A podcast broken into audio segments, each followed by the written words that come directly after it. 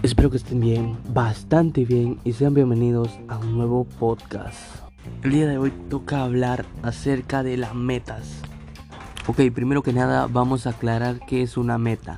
Una meta es el resultado deseado que una persona, empresa, un negocio o un sistema imagina, planea y se compromete a lograr. Un punto final deseado personalmente o en una organización o empresa. Ahora que sabemos qué es una meta, te voy a explicar los cuatro pasos para establecer metas correctas en tu negocio o como persona. Número 1. Definir un resultado específico a lograr, pensando en el beneficio. Número 2. Determinar concretamente un tiempo para lograrlo. Plazo, fecha límite. 3. Indicar a grandes rasgos un plan de acción consecuente. 4. Considerar posibles acciones de contingencia o plan B. Las metas dirigen las acciones y las proporcionan un objetivo adicionalmente.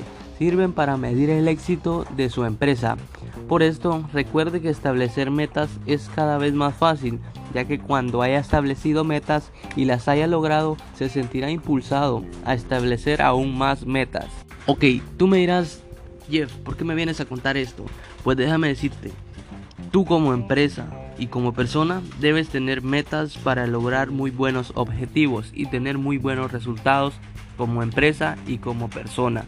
Como persona, tener metas te impulsará a ser cada día mejor, a, a desempeñar tu trabajo cada día más mejor, aprender nuevas cosas, a sentirte mejor.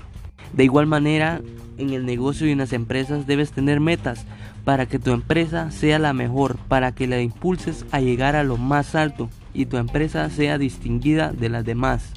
¿Por qué es importante establecer metas como persona y como negocio o empresa?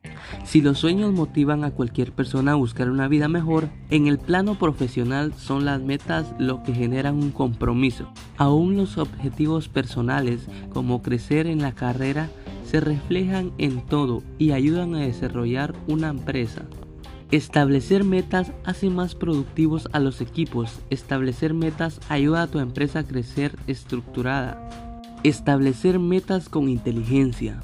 El mayor problema de establecer metas es que las empresas no siempre saben exactamente cómo controlar el proceso y lograr la eficiencia y el resultado. El mayor problema al establecer las metas es que las empresas no siempre saben exactamente cómo controlar el proceso y lograr la eficiencia en el resultado.